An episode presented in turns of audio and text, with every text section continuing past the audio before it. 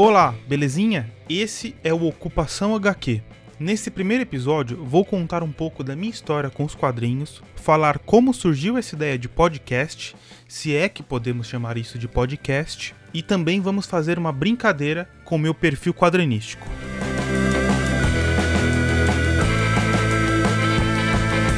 Bom, primeiramente, me chamo João Vitor.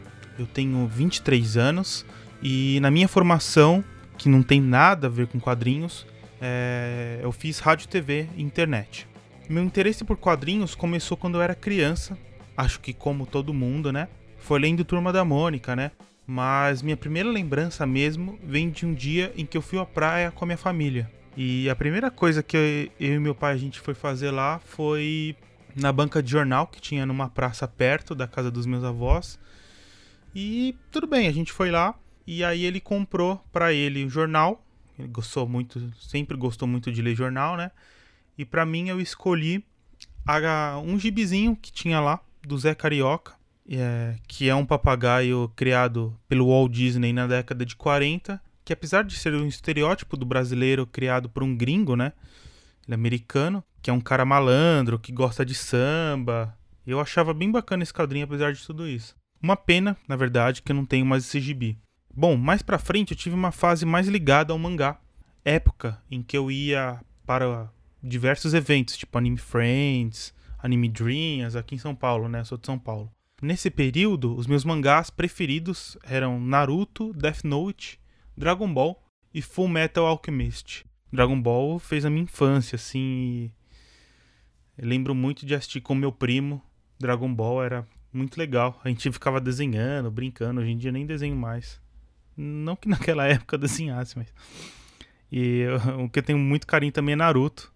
É, é um anime que eu assisto até hoje. Enfim. É, bom, daí meio que eu parei de ler HQs. Fiquei em uma fase mais voltada à música. Eu tenho uma banda, né? Então fiquei tocando muito com a banda. Aí uma fase ligada mais ao curso que eu escolhi também. Eu fiquei vendo muito filmes, séries, estudando, fazendo outras coisas da vida, né? Daí, né? Meu interesse por gibis foi voltar mesmo é, no terceiro ano da faculdade, quando eu recebo de uma pessoa muito especial para mim um presente e essa esse presente, digamos que pode ter mudado a minha vida, que foi HQ Mouse, foi um presente de Natal. É, HQ Mouse escrita e desenhada pelo Art Spiegelman. Bom, é, desde lá eu venho lendo e pesquisando muito sobre essa que chamam de nona arte, né? Eu não me considero um colecionador, não gosto muito desse termo. É, para mim, parece que colecionar é uma obrigação quando se usa esse termo. Daí perde o sentido de aproveitar e ler o gibi, né? Que é o mais importante, é você aproveitar e usufruir daquilo, não uma busca constante por comprar, por por ter, né? Por ser esse consumismo assim. Mas eu gosto de ter os gibis na minha casa, eu não vou negar. Mas não tenho muitos, não. Não, não me considero um colecionador. E aí você deve estar escutando esse podcast se perguntando o porquê de eu não ter comentado, ou sei lá, falado até agora de Bid Herói. É, bom, e, é, o, o, porquê disso é porque não é muito a minha praia, né? Eu não, não sou muito fã desse gênero, já fui quando eu devia ter uns 15 anos, assistia filmes. O que eu mais gosto, que tem relação com super-herói, acho que é o Piada Mortal, do Alan Moore. E Black Hammer, do Jeff Lemire, essa nova série aí que a Intrínseca lançou nesses últimos anos. É bem bacana. Esses são os que eu gosto, assim. Mas, em maneiras gerais, assim, eu não sou muito fã, não.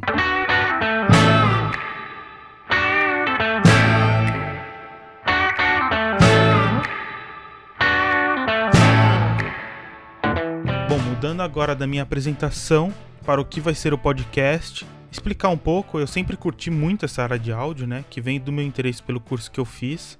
Eu trabalhei já em uma rádio como estagiário, mas é, foi a área que me trouxe para rádio e TV, né? Porque é uma área muito ampla, tem direção de arte, tem diversas coisas. Até por eu estar ligada com a música, por eu tocar guitarra desde meus 15 anos, foi algo que, que me ajudou a escolher o curso que eu fiz, né? É, bom, eu estive pesquisando bastante recentemente vendo canais de quadrinhos no, no YouTube como Pipoque Nanquim, Papuzine, diversos canais que tem, né? Um dia eu posso até fazer um, um, um, podcast sobre, sobre canais, bem bacana. Tenho visto também muitas conversas, lido materiais e percebi que, na verdade, eu acho que eu não tenho muitos amigos com quem conversar sobre quadrinhos, né? Reparei isso, não tenho muito com quem conversar mesmo. É, e daí veio essa ideia de juntar o áudio, que é, que é algo que eu sempre gostei, de conversar tal, somar essa esse nova mídia que, tem, que vem surgindo nos últimos tempos, que é o podcast, com essa outro modelo de. Uma característica minha, que é que eu gosto de quadrinhos, né? É, bom, a proposta está bem ligada a uma conversa. Falar o que eu acho do quadrinho, da arte, do roteiro, do autor, da publicação, essas coisas mesmo. Talvez fazer um review, assim. Não considero muito review porque não tenho muito conhecimento é, de quadrinhos. Tipo, o que eu conheço é do que eu li, né? Mas também acho que é legal, talvez mais pra frente, fazer uma audiodescrição de algum quadrinho, uma ambientação sonora da minha interpretação. Acho que pode ser bacana. É, bom, como eu não tenho muito conhecimento de herói, ah, eu já acompanhei os filmes, como eu tinha dito, tal, quando eu tinha uns 15 anos, e eu decidi ir para um outro segmento de quadrinhos. É, as publicações autorais, graphic novels, independentes, para também fomentar a cultura de quadrinhos, as comic shops, os próprios de desenhistas nacionais, né? Que hoje em dia eu vejo que os super-heróis eles têm muita. Todo mundo fala de super-herói Todo mundo fala. Não que não tenha pessoas que falam de quadrinhos independentes, essas coisas. Eu até citei canais de YouTube que fazem isso. Porém, eu acho que é muito pouco pro que merece, entendeu? Então eu decidi fazer isso.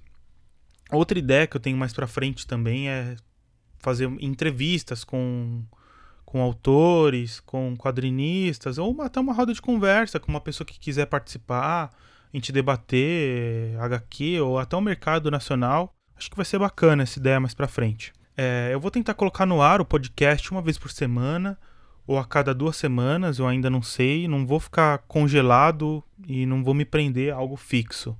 Acho que todo mundo tem os compromissos, ainda mais no que está acontecendo no, no mundo aí. Eu decidi tirar esse, esse projeto dos papéis que eu tenho desde do ano passado, eu acho.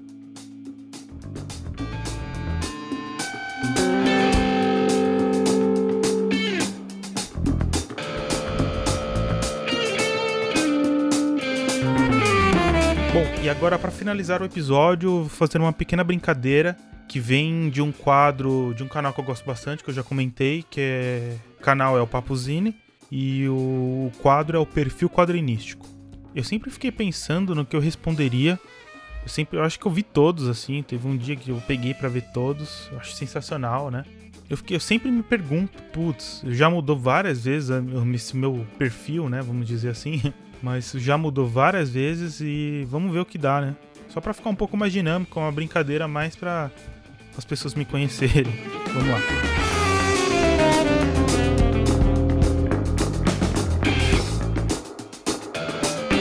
Um quadrinho para quem não lê quadrinhos. Pensando, acho que Solitário do Chaboté, da editora Pipoque Nankin. É, agora, um quadrinho para rir. Esse eu comprei um quadrinho nessa quarentena que se chama Bar, da editora Mino, escrita pela galera do Miolo Frito.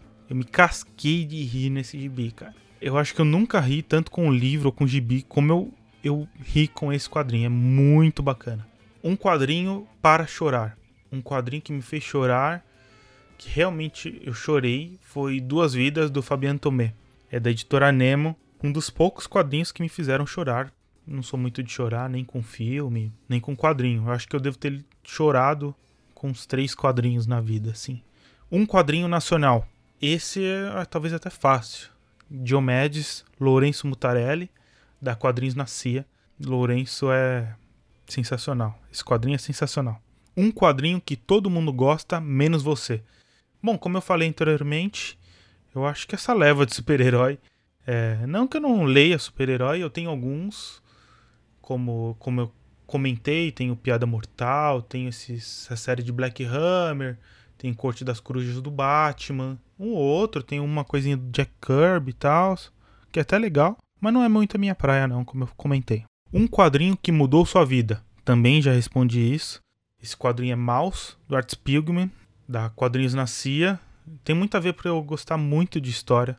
Eu, eu acho sensacional a, histórias da Segunda Guerra. Não que a Segunda Guerra tenha sido bacana, mas eu acho muito legal a gente trazer isso para os dias de hoje, para a gente não se esquecer do que foi isso e melhorar, né? É isso aí. Um quadrinista que você considera o grande. Acho que Lourenço Mutarelli. Eu acho que eu vi todas as entrevistas dele no YouTube e para mim o que ele pensa, cara, é ele você consegue ver a alma dele ali no quadrinho, no próprios, nos próprios livros, na verdade, dele. Eu li dois livros dele. O cheiro do ralo, essa, essa, essa linguagem quadrinística mais rápida, mais na lata, assim mesmo, eu acho muito legal. É engraçado, o filme é muito bom com o Celton Mello. Enfim, ele. A próxima pergunta, uma indicação livre. Hum, acho que eu escolheria um quadrinho que eu li hoje, na data que eu estou gravando, que se chama A Vida de Jonas do Magno e Marcelo Costa. Acho que eles são irmãos. É, como eu disse, eu acabei de ler e confesso que caiu algumas lágrimas no final. Quadrinho pesadíssimo, a gente não imagina pela arte dele. Acho que mais pra frente eu vou fazer um programa específico dele só para comentar, que eu acho muito legal. E por fim, acho que eu é, poderia colocar duas perguntas bônus. Ficar só, só porque eu quero. Enfim. É, uma seria sua editora favorita. Bom, eu não sei qual editora eu escolheria, mas eu acho que poderia ser a Nemo ou a Quadrinhos na CIA. Acho que mais a Nemo, por ela estar trazendo vários quadrinhos com um preço legal. Eu acho isso muito interessante porque normalmente os quadrinhos são muito caros, essas versões luxuosas, essas coisas. A Nemo consegue trazer um preço legal com uma qualidade muito boa. Eu não sei o que acontece, porque eu sei que é caro fazer quadrinho por conta de ser da, da gráfica, das cores que tem, do papel, que, é um, que tem que ser um papel um pouco mais grosso por conta dos desenhos, etc. Né?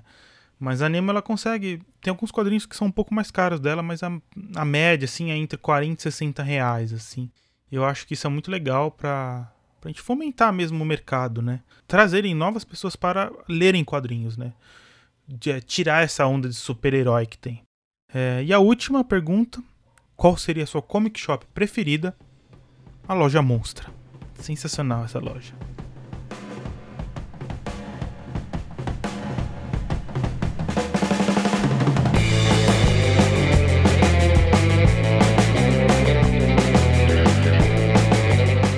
Bom, esse foi o Ocupação HQ.